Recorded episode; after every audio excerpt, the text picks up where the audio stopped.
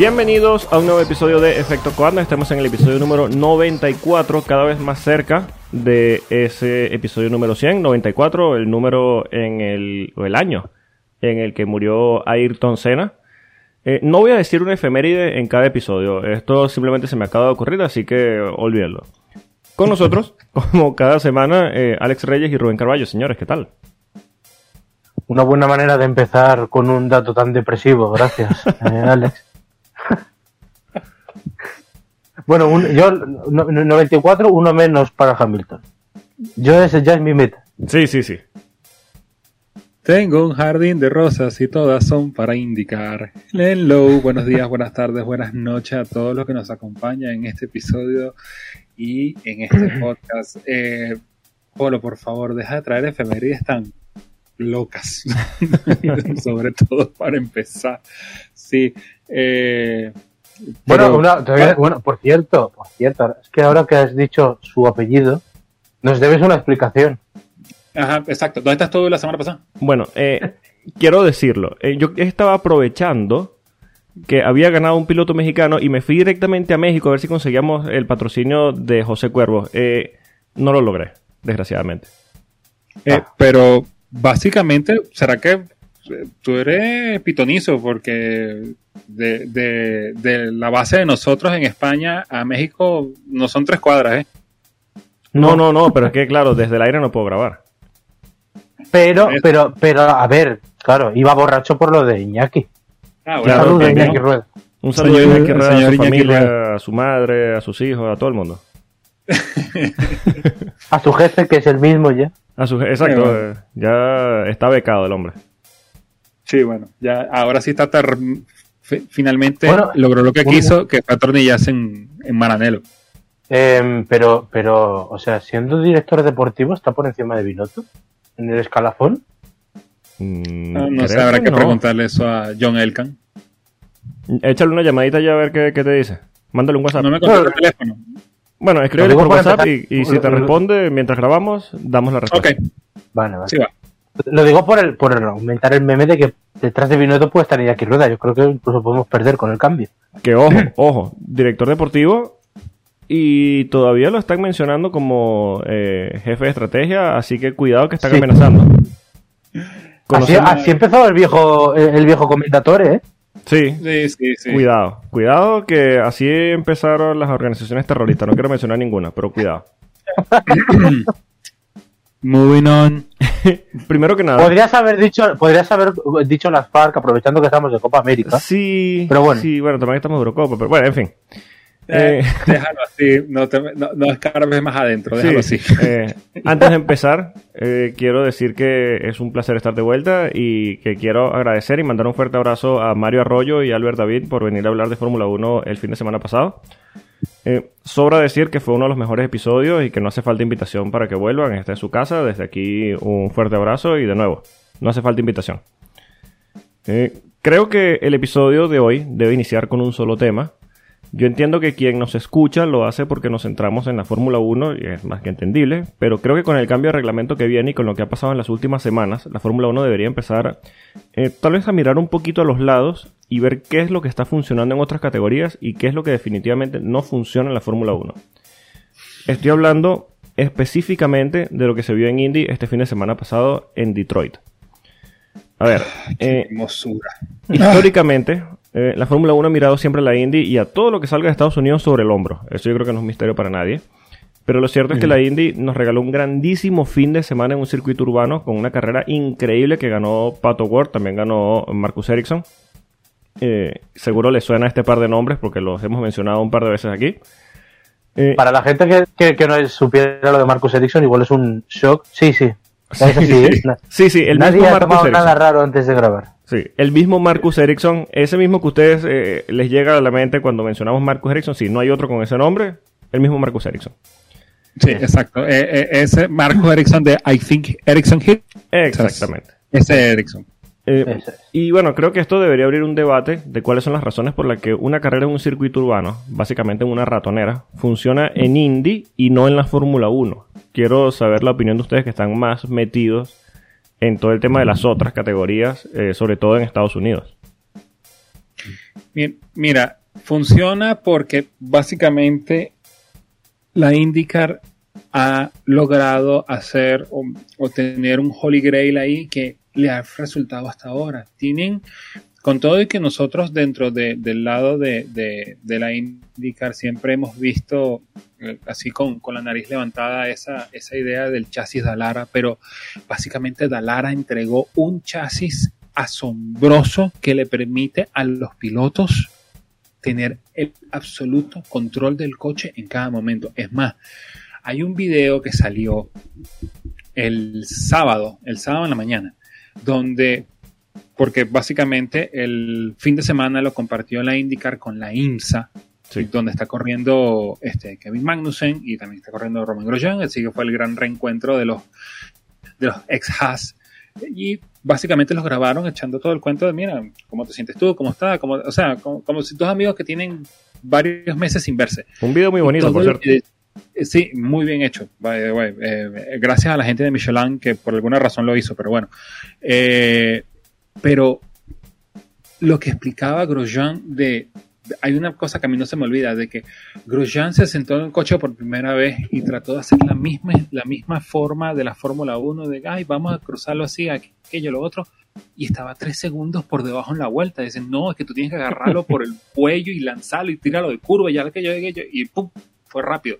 Y es que básicamente es eso, son categorías, son, eh, son uniones, son, son, son cosas completas que te ayudan como piloto para que demuestres lo mejor de ti. Es más, nosotros estábamos hablando, yo lo puse en un tweet en lo que terminó la carrera. Esta generación que se, está gastando la indicar tiene Patricio Ward, Colton Herta, Joseph Newgarden, Alex Palou, viejos y sazonados pilotos como por ejemplo puede ser un Will Power que al, final del día fue el, primer robado el, día de ayer eh, un mismo Roman Grosjean eh, un piloto como eh, Scott, Scott, Dixon que nunca le dieron la oportunidad de correr en Fórmula 1 y son pilotos que te permiten que cada fin de semana tú tengas una victoria distinta, un piloto distinto, siete pilotos en siete carreras distintas hasta este fin de semana que repitió Patricio Ward. Es un Fórmula 1 inalcanzable. Sí. Y bueno, pero eso son muchas cosas. Por ejemplo, mira, eh, por ejemplo, lo que es la concepción de la categoría, eh, en la búsqueda de espectáculo, que la Fórmula 1 ha buscado espectáculo últimamente, luego lo haremos porque creo que nos vas a preguntar por qué cosas funcionan eh, fuera de la Fórmula 1. Hay cosas que no funcionan y que la Fórmula 1 ha exportado. pero bueno, eso ya te lo comento luego. pero más allá de eso, eh, la concepción del, del, espectáculo por parte de la IndyCar es eh, una concepción muy buena en el sentido de, que no pasa nada por tener unos coches muy similares con un, eh, con un nacimiento básico. O sea, por ejemplo, esto que estamos comentando del chasis, mm, alguien en la IndyCar decidió que cuando era imposible correr detrás de un coche por el aire sucio, o sea, e, e, eso era mejor aunque parezca mentira, alguien le indica pensó, joder, es que entonces no vamos a ver carreras buenas, y tuvo razón. Alguien en la Fórmula 1 pensó que esa era la mejor idea y nos estamos comiendo unos años tremendamente horribles. Por Gracias, tío Bernie. Sí, exacto, por este pensamiento. Entonces, yo creo que eh, van varias cosas. Primero es un sentido común. O sea, es que es un sentido común a la hora de, nacer una categoría. Eh, entonces, mm, al final lo que, lo que vemos es un espectáculo muy bonito, efectivamente, con esos eh, que te permite una variedad de pilotos eh, de, victorias muy buena. Eh, lo que decía Reyes, hasta ayer eran 7 de 7, hoy bueno, iba, estaba para ganar New Garden y van a ser 8. 8 de 8. o sea que realmente mm, ellos han encontrado la clave de cómo debe ser un, un campeonato y aparte les acompaña ese ingrediente de los pilotos que está haciendo que la, Fórmula 1 efectivamente nunca ha mirado a la IndyCar como un rival, pero hubo un momento de la historia en el que lo miró como, tal vez no como rival, pero como si alguien a respetar. Y ahí tenemos a Villeneuve, tenemos a Montoya, pilotos que vinieron de, del otro lado del charco y que aquí rindieron. Villeneuve fue campeón del mundo de Fórmula 1 después de ser campeón de la CAR y, y, yo estaba haciendo las cuentas antes viendo la parrilla eh, de la IndyCar actual, para mí hay nueve o diez pilotos que pueden ser pilotos de Fórmula 1 y que no desentonaría.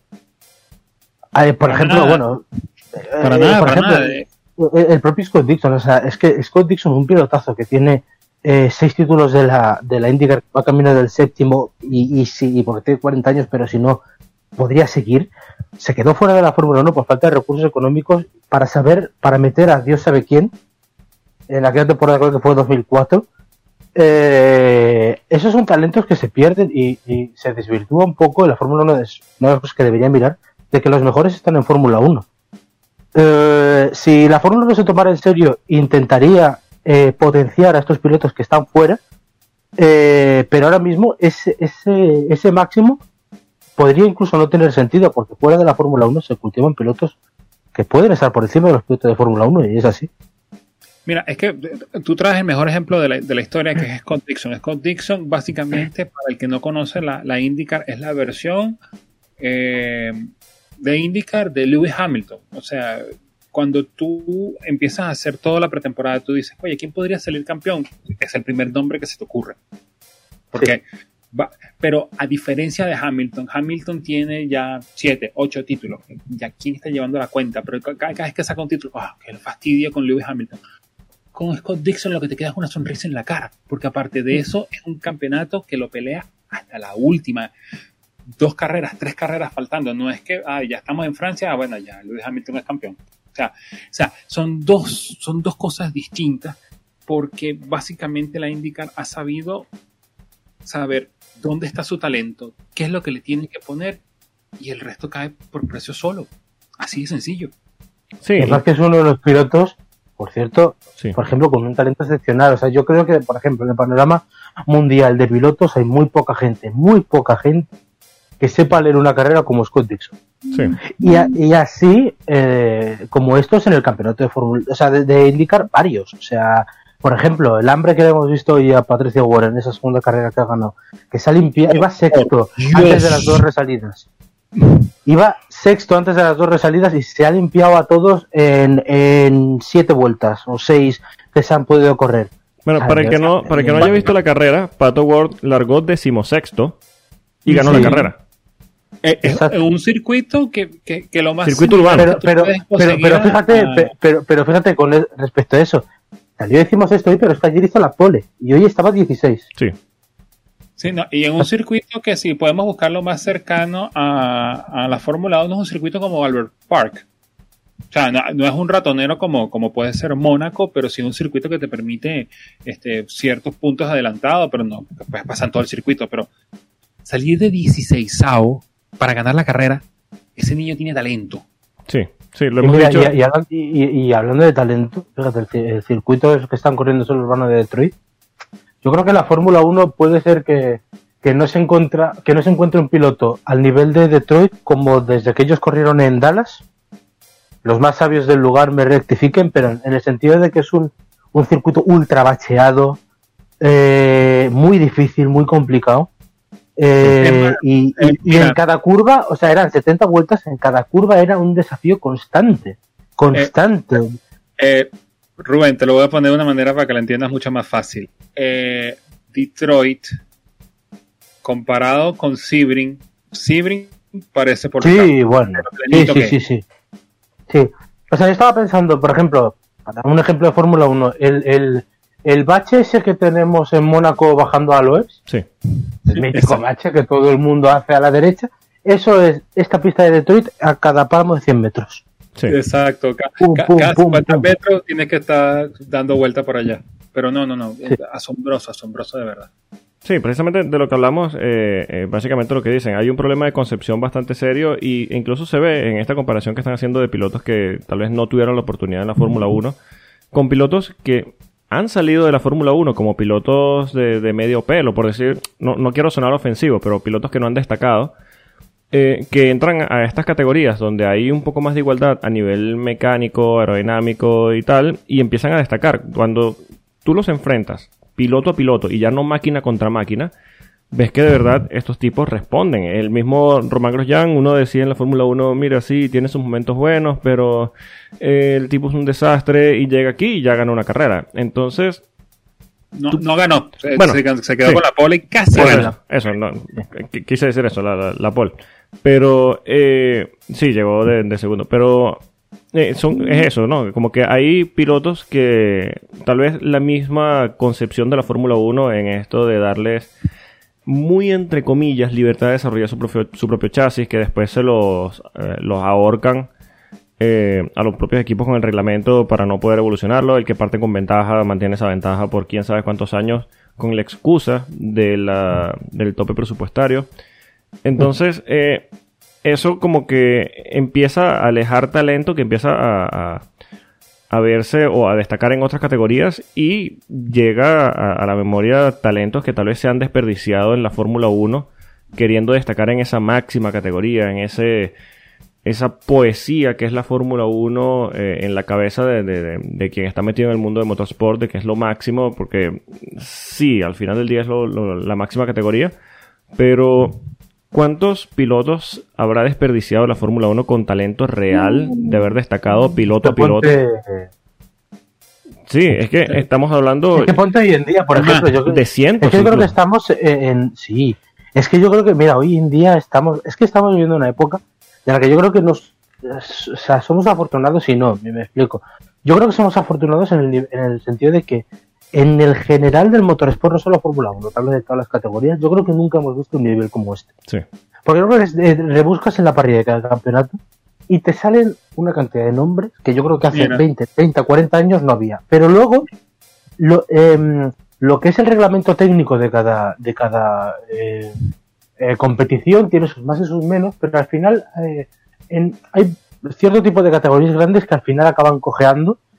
Y la Fórmula 1 yo creo que es el mejor ejemplo, por supuesto. Yo por eso siempre digo que yo creo que estamos ante la mejor parrilla de la historia de la Fórmula 1, pero qué eh, nefasto es que un reglamento se lo cargue. Es que realmente de los cuando Verstappen dice esa mítica frase de el 95% de pilotos podrían ganar con un Mercedes, viene a decir eso, Sí, sí. que es que no tienen la oportunidad.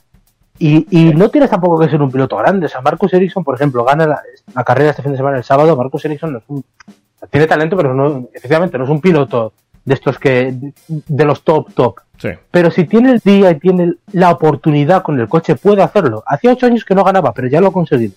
Su tercer año la IndyCar le ha costado, pero ahí estaba. Pero el problema de, de la Fórmula 1 es que no tienen ni siquiera la oportunidad. Eso como piloto es muy frustrante. Y por eso, pero solo se dan cuenta cuando salen. Claro.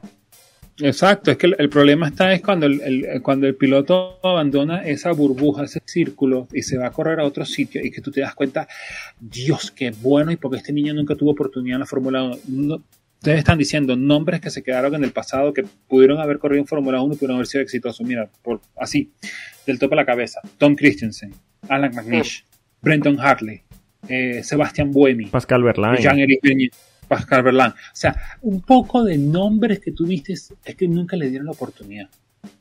Sí, nunca le dieron la oportunidad. Y, y ahora tú los ves en otras categorías y básicamente las están es- destrozando. Sí, es que, claro, aquí ya caemos en, en el caso de, de, de lo, de lo fantasioso, ¿no? Pero, ¿qué pasaría si agarramos esta parrilla de la Fórmula 1 y la ponemos con estos IndyCar? Yo creo que nos llevaríamos más de una sorpresa.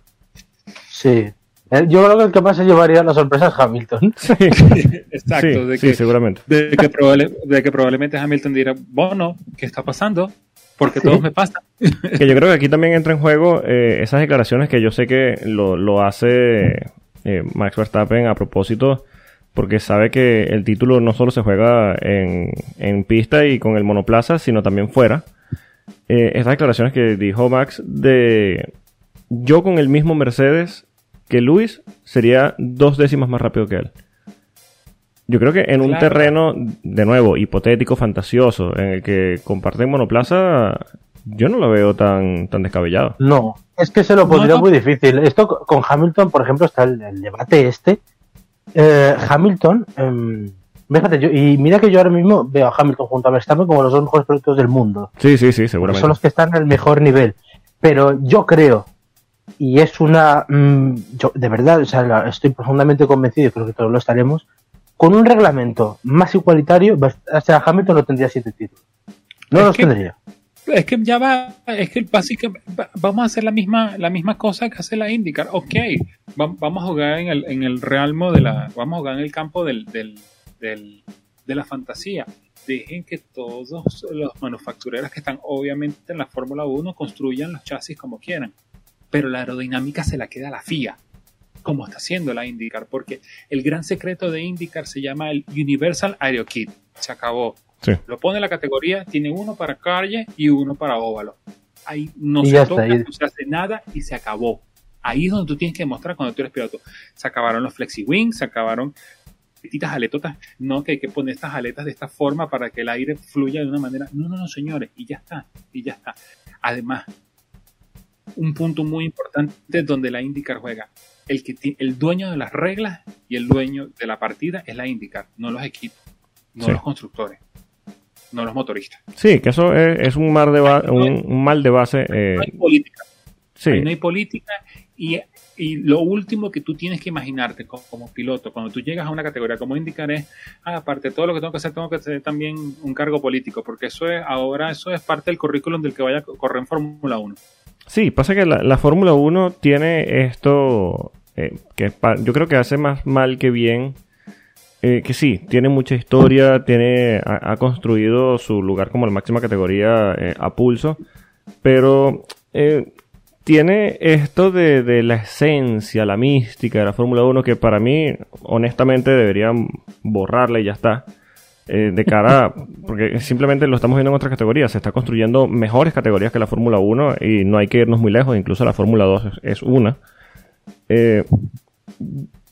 Este terreno de la aerodinámica la, controla la FIA o la Fórmula One Management, quien, quien, sea, algún organismo superior, que no sean los equipos o los motoristas.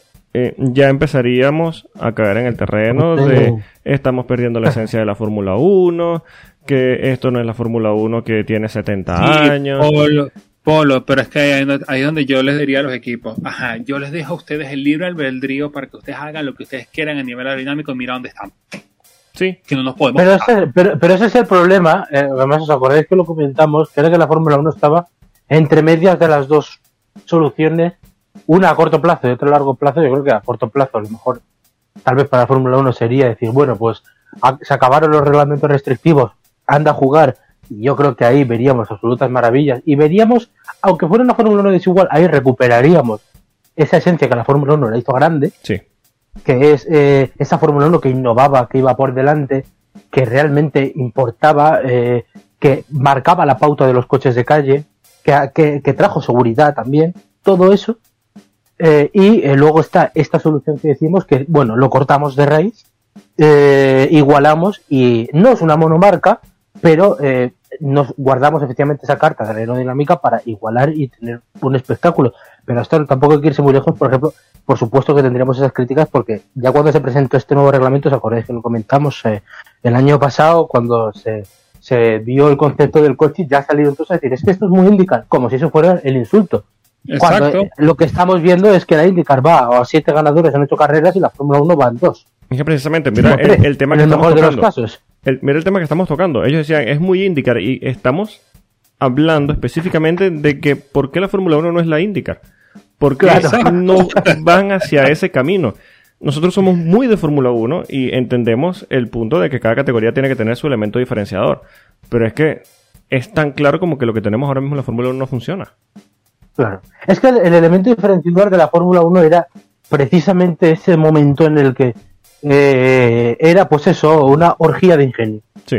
Y cada año era un deleite absoluto, y, pero y, se disfrutaba y aunque hubiera desigualdades y las carreras, por ejemplo, eran un coñazo en la mayoría de los casos, pero queda, a todos nos, gusta pensar en los 80 y en los 90, a todos. Pero en el momento en el que los gastos fueron eh, desorbitados o eh, el invento se rompió por politiqueo, en alguno de los dos casos, eh, estamos donde estamos. Y mm, el problema es eso, que la Fórmula 1 perdió su sentido y ahora no sabe qué hacer. Porque se debate entre volver a algo que ahora mismo tal vez es imposible, y coger algo que le da demasiado miedo con respecto a su historia. Sí. Yo creo que, bueno, eh, hay eh, razones que todos sabemos de sobra y que la misma Fórmula 1 también ha reconocido como uno de los grandes problemas eh, actuales de la categoría, que precisamente hablando de temas ya específicos y temas de base, el tamaño de los monoplazas, incluso el mismo Lewis Hamilton se ha quejado no solo del tamaño, sino del peso de los monoplazas, incluso el monoplaza de la próxima temporada es más pesado que este, que esta Fórmula Ibeco, no tiene nada, nada de sentido.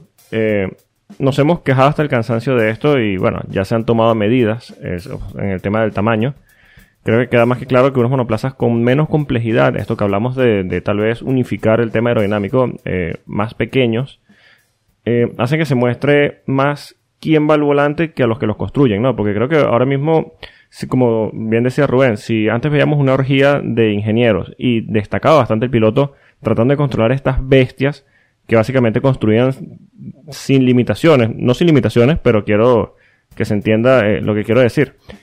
Eh, ahora mismo eh, lo veíamos en la conversación entre, y les recomiendo que busquen el video de esta conversación entre Kevin Magnussen y, y, y, y Roman Grosjean, que decían, una de las primeras cosas que dicen es diferenciando, o sea, comparando la, la, forma de pilotaje entre el Indy y el Fórmula 1, es que dicen que el Fórmula 1 es muy sencillo de conducir.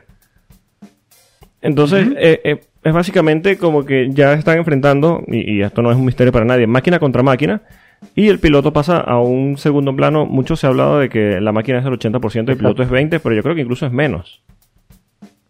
Sí, no, es que básicamente hoy en día la Fórmula 1 lo que se te está planteando es una batalla de ingeniero contra ingeniero. That's it. El piloto lo que tiene que hacer es el doblar a la izquierda, doblar a la derecha, acelerar, frenar y no darle al magic button. That's it. Pero... Y mira, y, te digo, y esa es una de las sensaciones por las que para alguna gente, entre las que me incluyo, igual eh, Hamilton no estaría ni en el top 10 de pilotos de la historia. Por ejemplo. Sí, a ver, yo... Ya no que no sea el mejor, sino que tiene esa... Y, precisamente yo creo que Hamilton por nivel podría hacer esto, eh, o bueno, igual no tan exagerado, pero sí tendría sus 4 o 5 mundiales en una época en la que un coche fuera mucho más difícil de conducir. Pero ahora ya solo por por ver estos coches no te da la sensación que digas, ostras, es que realmente, ¿sabes? Sí, Está, no, eh, al nivel nivel. Sí, yo no quiero eh, minimizar la figura de Lewis Hamilton, es muy importante. Oh, yo tampoco, o sea, de, verdad que a mí, eh, quiero decir, eh, yo le meto en el top 10 de pilotos de la historia, tampoco estaría muy holgado, pero yo le meto pero, pero quiero decir que es un top 10 que es un Olimpo, o sea, sí, no sé, Jim Clark, Fangio, Senna, Schumacher, o sea, que sí, es la, la diferencia, sí, la diferencia está en que ahora mismo está, nos preguntamos si Lewis Hamilton es el mejor piloto de la historia o no, y yo creo que con más igualdad estaríamos hablando de si entra en el top 10. Yo creo que la diferencia estaría allí. Exacto, ahí está el tema. Es, que tienes, tienes, todo el punto ahí. Eh, o sea, si esto fuera una fórmula que fuera más eh, similar a, lo que estamos viendo hoy en día en IndyCar, estaríamos preguntando el día de hoy si es un piloto para estar en el top 10 de la historia, no como uno de los mejores. Sí, lo, peor del caso, precisamente que estamos hablando de, este cambio de reglamento, de esta nueva era de la Fórmula 1 que en aspecto se va a parecer un poquito más a, la IndyCar, eh, es que todo apunta a que los equipos grandes van a dominar de manera obscena, sobre todo al principio del campeonato, ya por un tema de presupuesto, preparación, eh, con cuánta antelación están preparando su monoplaza y su proyecto 2022 y tal, que se va a emparejar un poquito más adelante, sí, pero si vamos a ver eh, alguna sorpresa y tal, es muy difícil. Yo creo que, y esto no es por, por, por desanimar a nadie, por bajar de una nube a nadie, pero yo creo que si esperan sorpresas para el próximo año en cuanto al orden de los equipos, salvo que pase una Brown, que solo ha pasado un Brown GP, que solo ha pasado una vez en la historia, cuidado con las expectativas. No, bueno, porque además tú, tú, lees análisis y, ya se empieza, además se empieza a filtrar dentro del propio entorno de la Fórmula 1 que es eh, Mercedes no solo va a dominar, sino que va a dominar por el doble o el triple. Gracias por lo que nos toca, Rubén. Gracias.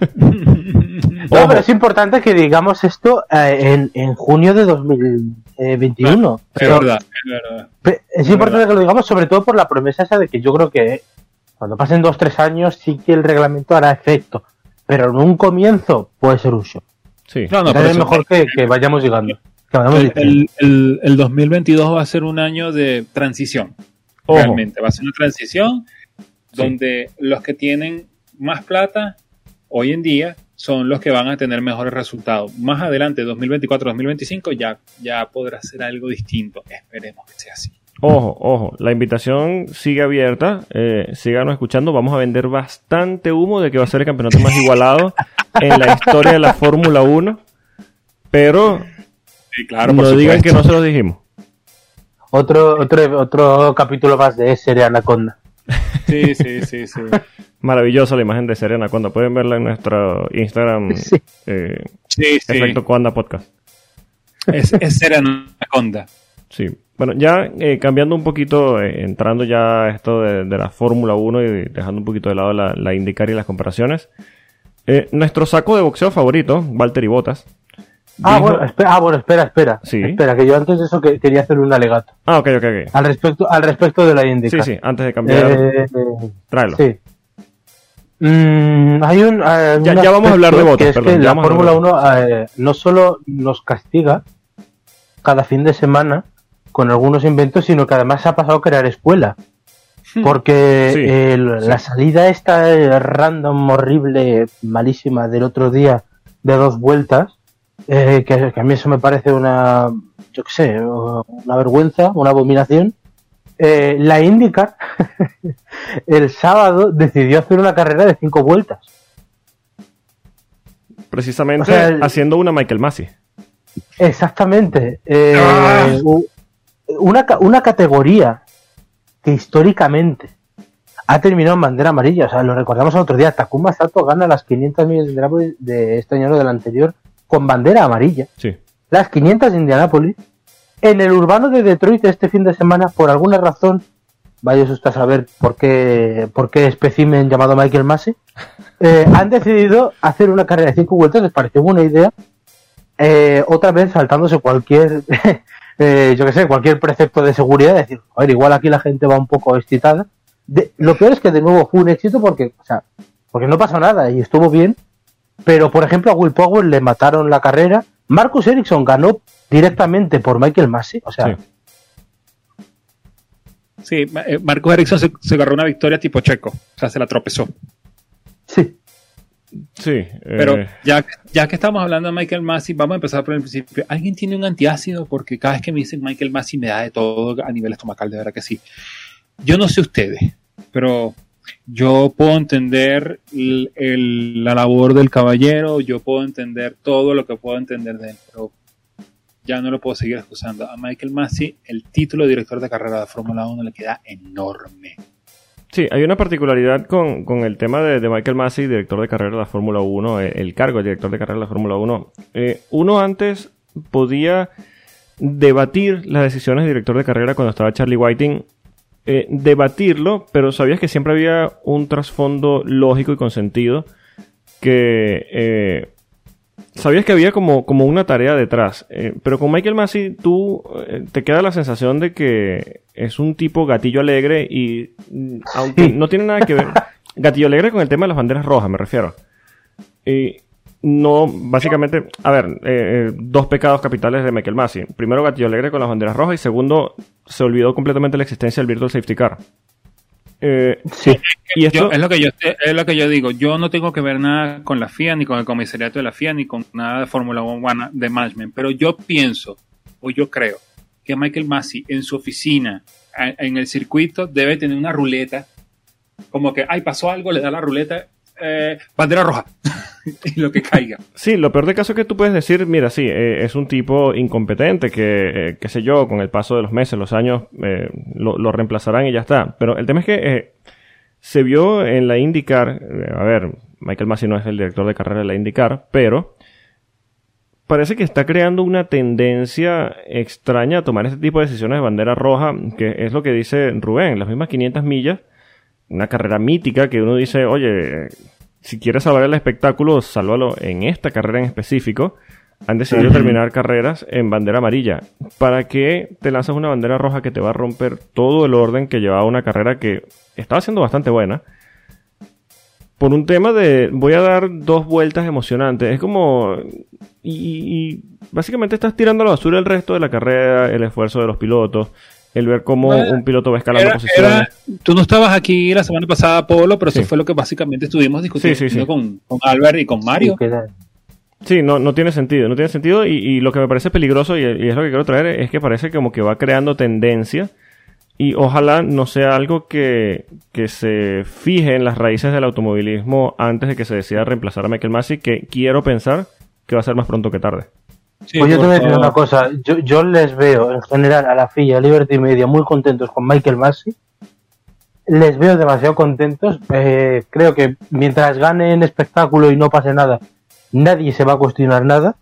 Y, y yo al revés, lo veo muy negro. Además, una tendencia como esta, por ejemplo, que viene directamente de la NASCAR, que precisamente es el campeonato del que menos habría que copiar. Sí, sí, totalmente. Eh, en el panorama del motorsport, por mucho que allí funcione, es una cosa totalmente distinta.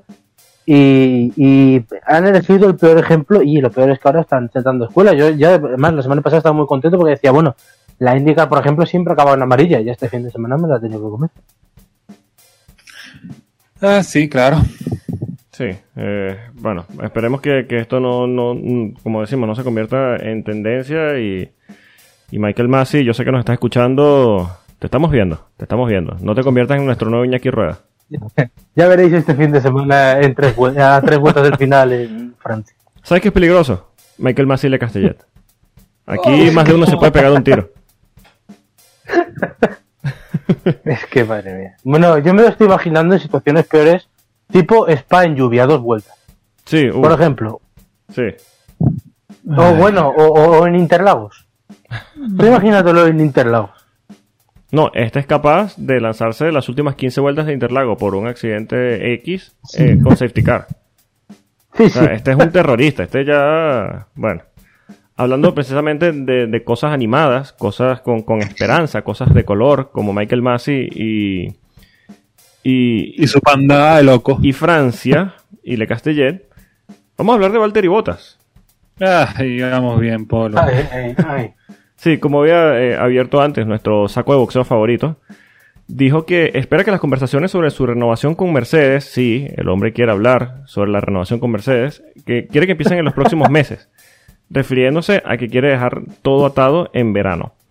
Botas, ring, ring, ring, ring, sí. sonó el teléfono. Botas considera que, y abro comillas, el tiempo pasa volando, sobre todo ahora que empezaremos a hacer tripletes de carrera. Así que espero que las conversaciones empiecen, empiecen pronto. Cierro comillas. Eh, a ver. Yo entiendo lo que dice Bota, básicamente porque alguien, alguien, lo traduce, pero creo que después del último par de carreras, eh, Valtteri debería tener un poquito de decencia y ahorrarse un par de cosas de las que dice, ¿no?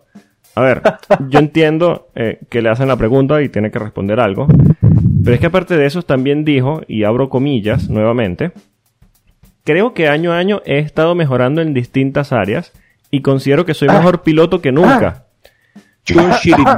Todavía me quedan algunos años en la Fórmula 1 porque aún me queda mucho para alcanzar en edad a los más viejos de la parrilla. Cierro comillas. Bueno, yo procedo a abandonar el podcast. You're shitting me, right? No, no, lo, lo dijo. Yo, yo, creo que, mira, yo creo que Bota nos está troleando. Yo creo que ya él sabe no, la posición que tiene y él crees? dice, mira, yo voy a no. soltar cualquier barbaridad. Yo quiero saber en qué, en qué dimensión, en qué, en qué universo del Marvel Cinematic Universe vive Valtteri Bota. O, o, o de otra forma, ¿en qué tierra del de DC Comics vive él? Porque, what the fuck? Mira, a mí, mira, a mí me dices que Yuji Ide tuvo en su momento más eh, eh, ganas y, y, o sea, y, este optimismo para quedarse en la Fórmula 1. O sea, que está a ese nivel. O sea, está a ese nivel. Si, si Yuji Ide me hubiera dicho que se quería quedar durante toda la temporada, me lo hubiera tomado igual que esto de Botas. Mira, Botas dice que en su que en su ordenador, en su portátil, tiene de, de fondo de pantalla, de screenshot, eh, de, de, sí, de, de, fondo de pantalla, perdón, de wallpaper, eh, una imagen mala, no quiso decir cuál, eh, para animarse, para demostrar lo que puede, o sea, como para que lo, lo, lo, usarlo de motivación para demostrarle, ve tú a saber a quién, lo que puede hacer. Yo creo que es un selfie. Yo creo que es una foto de Roscoe. O sea, nosotros venimos hace 20 minutos de hablar de, uh, de todo esto que se está perdiendo en IndyCar, con todos los nombres que dijimos, y tenemos que hablar de que este señor, este muchacho, este, no sé, pónganle nombre ustedes, con que está teniendo el peor arranque de su historia en, en Fórmula 1, con el mejor coche de la grilla, y está pensando en la renovación. Lo peor yo del me caso es que la, yo, dice... yo me he quedado con lo de las fotos. Era una foto de su culo o algo así. Mira, debe ser, la, la, ese debe ser el wallpaper, la foto del culo de él Mira, de Netflix. mira, Rubén, yo, yo había borrado esa imagen de mi cabeza. ¿Por qué la traes? Lo siento. ¿Por qué me traes tú estas declaraciones que me suben la tensión? Sí, bueno, una por una no es trampa. Ay, sí, sí, ya, ya esto entra en, en terreno sucio. Mira, hay una palabra que usa mucho de este lado del charco y es tápate. No, yo creo que eh, Sí, sí. Botas debería callarse un poquito. Eh, Es imposible. A mí me, me- me- se me sale de, de- de cualquier lógica en la cabeza que este tipo esté diciendo esto cuando está teniendo el peor arranque desde que está Pero en además- Mercedes. Está sexto en el campeonato con el mejor monoplaza. Y viene de hacer un par de fines de semana de mierda en que no logró nada. O sea, eh, ¿de verdad No, tú crees que es el momento de, de decir esto? Pero Mira, es que yo, pero tú- a mí lo, lo que peor me parece ya casi no es ni siquiera el nivel actual de este año, que bueno, que es gravísimo. O sea, un piloto efectivamente que está sexto con el mejor coche no puede en ningún caso pedir la renovación. O sea, gánatela, gánatela o demuestra, yo qué sé, está, está, está de tercero, que aún así tampoco se la merecería, pero bueno, Sí. hace un mínimo. Pero aparte, o sea, ¿cómo se respeta tan poco de que en un equipo en el que Wolff le da palo por fin de semana, palo gordo, y que en Drive to Survive vimos que eh, empatía cero, Sí, lo, Con lo él. odian, lo odian dentro Pues- del equipo. lo, lo que lo odian prácticamente dentro del equipo, que luego él gana y nadie celebra sus victorias y se van a protestar por un, una decisión de Hamilton. O sea, ¿cómo tú tienes tu, la autoestima de decir voy a renovar aquí? ¿Pero qué haces? No, es que no- nos tiene que estar troleando. Esto, esto no puede ser. Yo me niego a creer que este tipo dice estas cosas en serio. O, Pero, o pero- eso, y te digo una cosa, y, lo, o- y lo gracioso va a ser cuando, cuando pase lo que, lo que nos dijo Mario el otro día, y yo estoy totalmente de acuerdo, que es que cua- si él sale de Mercedes no le va a querer nadie. O sea, me, o sea, a mí me extrañaría que, o sea, que alguien le rescatara. Bueno, o eso, o básicamente Valtteri Bottas está sufriendo el síndrome de Estocolmo. Sí. Algo le pasa. Muy sano no está.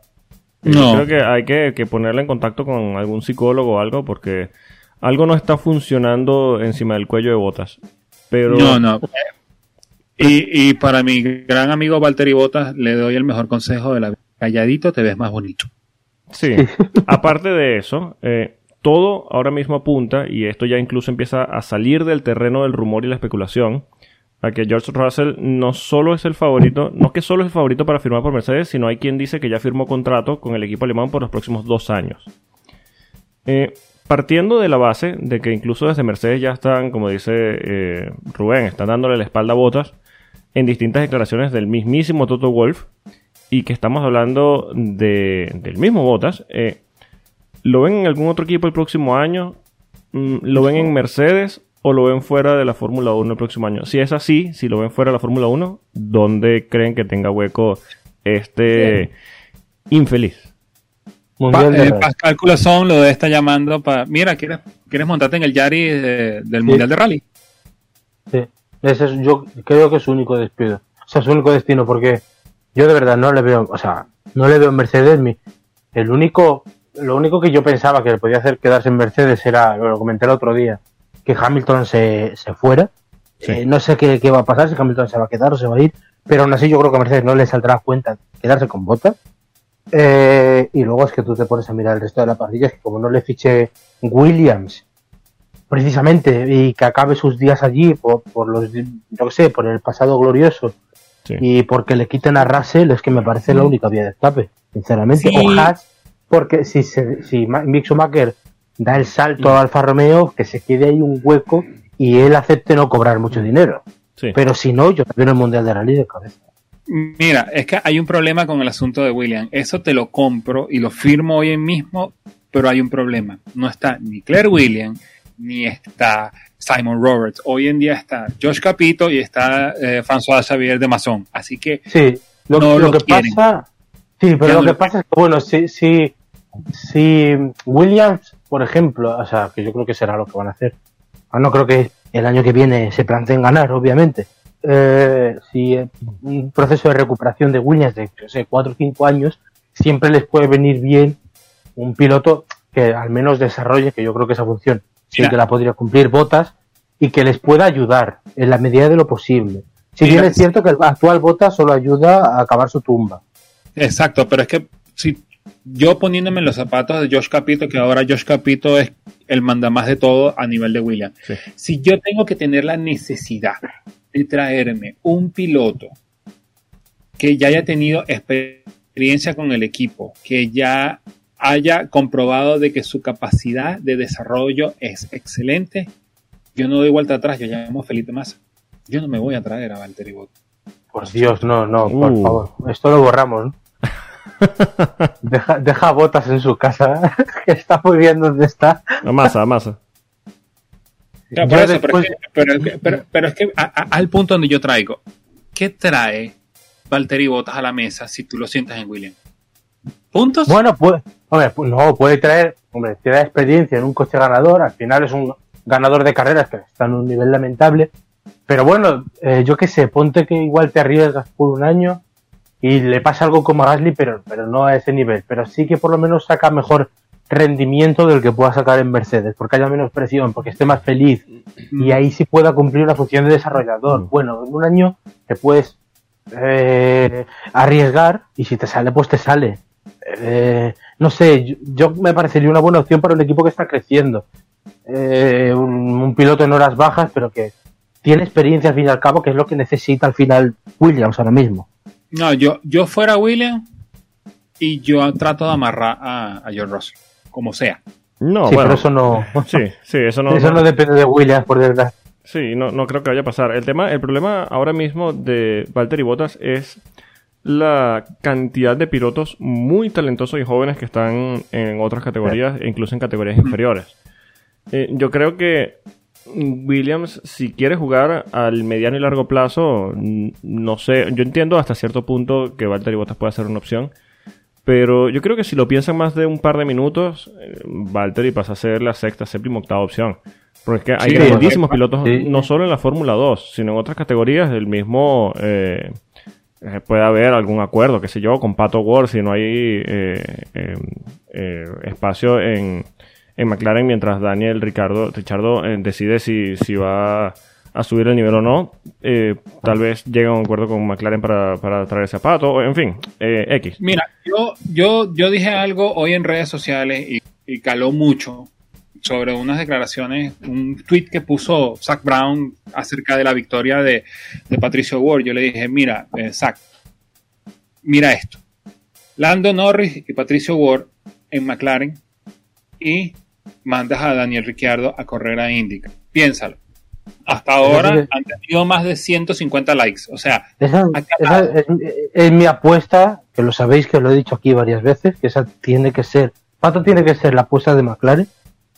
Y eh, yo creo que va cada vez más encaminada, sobre todo, lo comentamos aquí la semana pasada, porque Zach Brown está enamorado de Pato. sí, bueno, y es no nada que más eso. se lo come. Eh, eh, no nada más eso, sino de que entonces, bueno, se puede abrir esa puerta de que entonces Daniel Ricciardo termine en un William que necesita un piloto número uno, que necesita un piloto de experiencia, que tuvo experiencia en Red Bull, que tuvo experiencia en Renault, que tuvo experiencia en McLaren, que lo que necesita es, no sé, tiempo para terminar de cuajar. Sí, pero. No sé cuál es el problema que tiene hoy en día Daniel Ricciardo en la cabeza, pero lo que necesita es terminar de cuajar y ¡pum! Yo solo le veo un principal problema en este caso que es Williams. Porque yo creo que Daniel Ricciardo preferiría irse a Estados Unidos a correr la IndyCar o incluso la NASCAR antes que irse a este Williams. Bueno, O sea. Williams, Williams le tiene que de- decir, bueno, vamos a estar pues, al nivel de Alfa Tauri. Vale. Pero a este Williams, mm, no, no sé yo si Sí, bueno, muy hay, un, hay, un, hay un punto de McLaren que todo le hemos pasado olímpicamente y, y a Zach Brown le preguntaré después el por qué. Zach Brown, ¿por qué invertir en la I, en la Extreme E? ¿Ah? ¿Alguien me quiere explicar? Sí, precisamente eh, cuando estábamos hablando del reglamento me vino lo del Extreme E a la mente, cuando estamos hablando del reglamento de distintas categorías. Yo decía, también cuando relajas mucho los reglamentos te aparece algo como el Extreme E que es completamente inexplicable. Eh, de- quiero aprovechar mandarle un saludo a, a Ryan, un amigo de la casa, ha estado Sí, con nosotros. estaba yo. el, que hizo creo un que ha sido el esfuerzo- único, el único ser humano que nos ha podido sentarse a explicar cómo Sí. es que trabaja la, El la Extreme E. Porque El pobre Ryan, fuera de micrófonos, eh, fuera de, de- de las grabaciones, hizo un esfuerzo titánico para explicarnos cómo funciona esta Extreme E. De hecho, nos hizo un dibujito, como que nos tiene que explicar como niños. Lo entendimos. Dibujito- Hizo dibujito una, que- hizo- que- no, dibujito no, hizo una, hizo una George Russell y hizo una presentación en PowerPoint. Eh, eso, eso. Hizo una Sí, presentación PowerPoint. que, agradecimos muchísimo. Sí, sí, muchísimo. Eh, eh, Pero decimos igual- en broma que no lo entendimos. Eh, sí lo entendimos, Ryan. Yo sé que no, nos escuchas. Un saludo y un gran abrazo. Un abrazo, bueno. Pero... pff, de verdad que esto igual es, inexplicable. Es que básicamente es lo que dijo Rubén, no sé si lo dijo, no me acuerdo si lo dijo on air o off air. Cuando tú tienes inclusión de género por la fuerza, ya tú tienes un problema. sí, sí. Pero bueno, eh, ya volviendo al tema de, de dónde podría terminar Botas, eh, si esto influye en McLaren, si entra Pato, en fin. Eh, yo honestamente no, no veo a, volviendo al tema de Botas, no, no veo a Botas saliendo de Mercedes y manteniéndose en la Fórmula 1, más que nada porque todo sería un paso atrás. Eh, no sería algo reivindicativo, tal vez como hizo eh, Pierre Gasly, o si lo ve de esa forma, yo creo que, bueno, sabemos que la autoestima de Bottas es bastante alto, pero eh, no sé, no, no, no lo veo eh, saliendo de Mercedes y, calando en algún equipo, más que nada porque o regresa a, a Williams, que lo veo muy difícil porque esta no es la misma Williams de la que él salió, Williams en necesidad. Eh, simplemente no, no lo veo que se mantenga en la Fórmula 1. Y sí, nada, como, como dicen ustedes, yo creo que el, el rumbo sería hacia los rallies y creo que se diluiría un poquito dentro de, de ese mundo, le perderíamos un poquito la pista, creo. Sí. Sí, sí. Que luego igual, que luego igual en Rally Challenge, yo qué sé, se adapta bien y tal, pero al final Sí, ya, ya. no es lo mismo. No es lo mismo y, Ah, y esa mancha no se borra, Walter, y yo sé que nos estás escuchando. sí. Y bueno, eh, estamos de previa del que es con toda seguridad el peor circuito de la temporada. No solo es el más feo, es inentendible en las tomas que hace la FIA y el ritmo de carrera es horrible con solo dos puntos de adelantamiento en toda la vuelta. Eh, quiero agradecer a los que escuchan eh, Efecto Coanda porque con estas previas que estamos haciendo son maravillosas, pero no hay otra forma de presentar esta absoluta basura de circuito. Aquí no vinimos a mentir. Ay, Este sí. es un circuito con solo dos zonas rápidas y lo demás parece terreno de Red Bull. ¿Podríamos ver a Supermax ampliando la ventaja en el campeonato o creen que Mercedes pueda responder este fin de semana? Mira, nosotros le preguntamos a, a, a nuestros visitantes la semana pasada acerca de cómo ellos veían el Gran Premio de Francia y me dijeron, Sí. mira, va a regresar el Humboldt Ver. ¿En qué versión? No sé, pero va a regresar eh, probablemente eh, Mercedes de nuevo en la punta de, de- de la carrera, porque eh, básicamente Mercedes, a pesar de todo lo que decimos acerca de Mercedes, Mercedes no es un equipo que se queda con los brazos cruzados y si ya... eh, eh, eh, Red Bull le pasó por la cara al Gran Premio de Mónaco y pasó el Gran Premio de Azerbaiyán por la cara para el Gran Premio de, de- de Francia decir no, ya va, güey, páramelo ahí. Sí, yo entiendo eh, pensar que vuelve el Humboldt Ver, pero ese bot no me suena mucho. Bueno, Va, a ser, va a ser checo. Humber Per. Eso. Humber Per. Eso suena como una hamburguesa de Burger King, no sé por qué. Hammer, ya con lo de Hammer es como coño. Eh, ajá, eh, Leclerc tiene dos poles seguidas y Ferrari ha sido muy competitivo de repente para sorpresa de todos. Habrá triplete de Me- me- poles. me- perdona, menos de Binot. Ojo, sí, claro, hay unas declaraciones eh, espectaculares de Binotto diciendo, eh, sí, tenemos dos poles seguidas, pero eso no es el ritmo real de Ferrari. A mí me parece espectacular que esto venga de parte del jefe de equipo, ¿no? Eh, el equipo debe estar animado, aunque en el fondo puedan pensar que, oye, tal vez este no es nuestro ritmo. Yo sé que el envión anímico los tiene como que, mira, sí, vamos a esforzarnos porque lo que estamos haciendo está funcionando. Pero no, viene el dueño del circo y dice, "Eh, no se emocionen. Sí, exacto. Así como masazo para todo el mundo. Sí. Entonces, bueno, volviendo a, a ver si, si Ferrari es competitivo este fin de semana. ¿Creen que puede haber triplete de Charles este fin de semana? Porque yo creo que, bueno, no es que creo. Seguramente nadie se lo esperaba ni en Mónaco ni en Bakú. Mira, que, que Ferrari fuera, eh, tuviera la pole a, a su estilo en Mónaco. Con bandera roja. un- Una locura. Lo que sí me pareció una locura fue que ganaran, que, que sacaran la pole en Bakú, en un circuito tan rápido. Tú dices como que, what, cómo, ese motor tiene potencia, no puede ser. Así que, no sé. El puede hablar del misterio- triplete de Charles Leclerc en el sábado en, en, en Puerto Rico. el misterio también es eh, quién causa la bandera roja en Q3. Roman, no, way. Sí, porque eh, Eh. sí, eh, Leclerc sacó la- las dos pole position, pero esas banderitas rojas le echaron una manito también. Bueno, esto también lo, lo hemos dicho muchas veces. Para causar una bandera roja en Francia tienes que ser. Es que, claro. sí, eh, sí, tienes Ya que va, ser ya un va, ya va, ya va, wey, wey, wey. Ya va, ya va, ya va, ya va. ¿Quién, quién, quién, quién va a traer la bandera roja? No hace falta. Michael Massey dice, ah, bandera roja, ya está, vámonos. Sí, sí, sí. Es que yo, yo creo que el hombre, mira, yo creo que lo que pasa con Michael Massey, volviendo al tema de Michael Massey y las banderas rojas, es que las carreras de Fórmula 1 son tan eh, entretenidas, guiño, guiño, que el hombre se queda dormido y pulsa el botón sin querer. Eh, yo creo que es eso. yo creo ¿Te que es eso. imaginas? No, o, o de repente saca una bandera roja y, y más y esa bandera roja porque no bueno es que se pegaron eh, como es, Lord Jan Sargent y Liam Lawson en Fórmula 3 y me acordé ahorita Estaba viendo Power Rangers, se pegaron muy fuerte y, coño, bandera roja Sí, por, sí. por si acaso. ay Dios mío Bueno, eh, vamos a jugar ya. Ah, Paul, vuelta rápida y victoria, señores. Le Castellet. Yo hoy voy de segunda, no de la. Por cierto, bueno, quiero decir, antes, yo sí, antes, antes, de, antes de empezar, perdón, Reyes, eh, quiero decir, yo había dicho en Bakú, y esto es echándome flores yo mismo, me, me- me- me tomo la libertad, yo había dicho que en Bakú quería todo de Red Bull, para que se quejara más Mercedes, pero había dicho que quería todo de Red Bull. Algo tuve que acertar, me va horrible en el Fantasy, pero por lo menos tres posiciones este fin de semana. Cambia de equipo, por favor. se puede perder más posiciones, yo creo que ya estoy de último. Me van a sacar bandera roja ya. No, no, no. Es eso. Vas de 30 y hay 50. Y hay No 50, sí, estás bueno. Todavía puedo estar peor. En fin, Paul vuelta rápida y victoria. bueno para mí la pole la pole es para Charles Leclerc yo Uh. confío de que Ferrari está, está escondiendo todas las cartas Uh, La victoria es para eh, Lewis Hamilton con acompañado de eh, Verstappen y eh, ¿por qué no? Eh, Checo Pérez y la vuelta rápida probablemente sea para Max Verstappen. bien. Rubén. Bueno, eh, yo, para mí, para mí, pole de Hamilton Muy bien.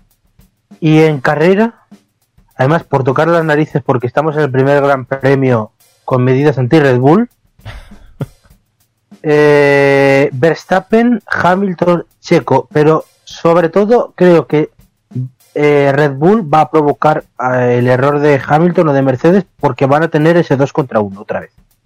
Me gusta. Qué poca esperanza le tienes a O sea, o, sea, o sea, yo veo más rápido y veo favorito aquí a Hamilton, pero creo que ese 2 contra 1 va a beneficiar a Red Bull. Sí, sí, seguramente. Bueno, eh, Spoiler, no. bueno, yo eh, la pole position A ver. lo va a hacer Max Verstappen. Oh, La vuelta rápida la va a hacer Carlos Sainz.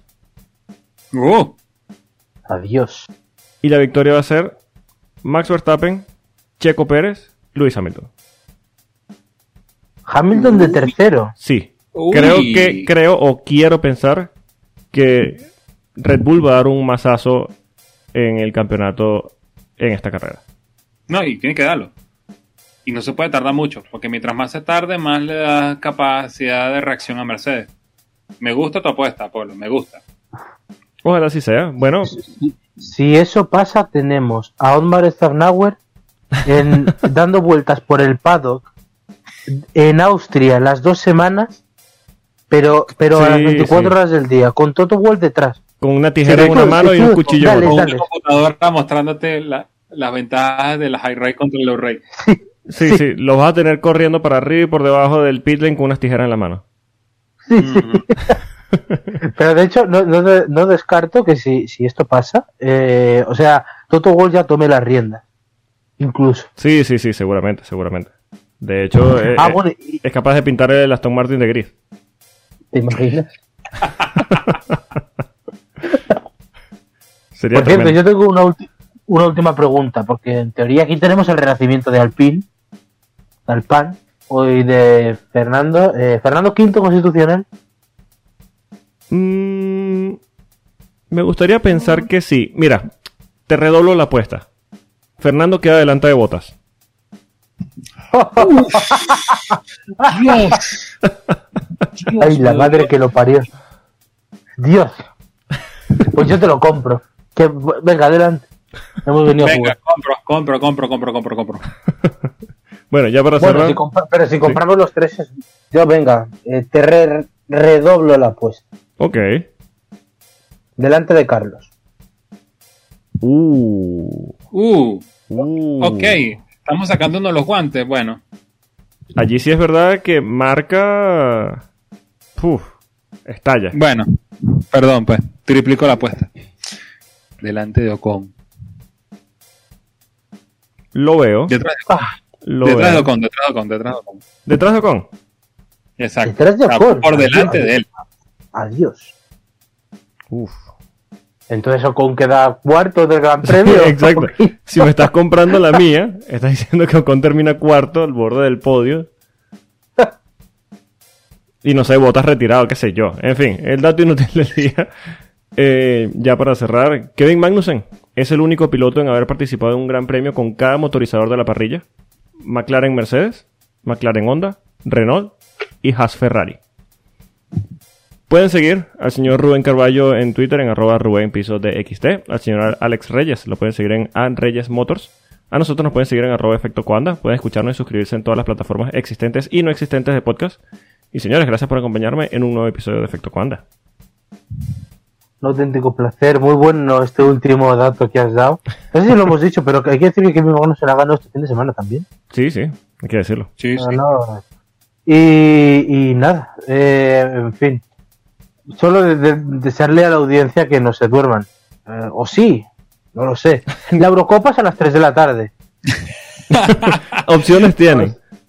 Sí, opciones hay. Sí, bueno, eh, aquí el problema es que la Copa América es un poquito más tarde, no es a las 7 de la mañana. Así que bueno. Pero, la- la, pero la Eurocopa- sigue siendo a la misma hora. Sí, Sí, exacto. sí. Pues sigue- la Eurocopa sigue siendo a, a la misma hora. Eh, bueno, eh, eh, señor Polo, una vez muchísimas gracias por abrirnos los micrófonos para hablar de lo que más nos gusta y decir toda la cantidad de pasguatadas que nos queramos decir aquí.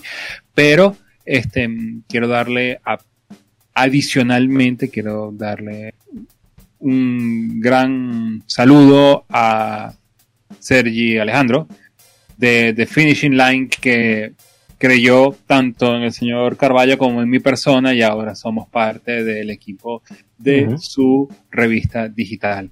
Por si no la han leído, el- la edición salió el lunes pasado, el, perdón, el miércoles pasado y sencillamente muy buena, con unas fotos espectaculares, un, un, cali- un material humano que está trabajando ahí que de verdad es top notch y, y le doy gracias por confiar tanto en el señor Carvalho como en mi persona. Sí, sobra decir Sí. que tanto Gracias con... extensibles a mi persona y decirle Sí. que no- también que lamentamos hundirle la revista. que proba- probablemente lo haremos. No, sobra, sobra decir que, que sí, se lleva dos grandísimos talentos. eh, yo creo que está más que palpado aquí y yo también quiero, eh, de parte de, de- de ustedes y, de Efecto Cuanda, eh, darle las gracias por, por la oportunidad que, que le está dando a, a ustedes porque eh, se sabe que esto- la- las conversaciones muchas veces se nos quedan cortas y yo sé que eso es una forma más de extendernos y se está llevando eh, eh, dos fichajazos en un par de semanas, así que me alegro mucho por No, ustedes. pero Extiendo no el se agradecimiento. Y A la, a la audiencia, que no se preocupen, aquí estaremos claro, por en supuesto. siete días, los dos otra vez para... Tenemos que hablar de, de- de- de Francia. Eh, bueno, de algo hablaremos. No sé si de Francia, pero de algo Eh, hablaremos. tío, no pasa Sí, nada, bueno. vamos a pensar, vamos a pensar que hay triplete y luego vienen dos en Austria. Claro, no pasa claro. nada. Y ya está, no pasa nada. bueno, señores, nos escuchamos la semana que viene. Chau. Adiós.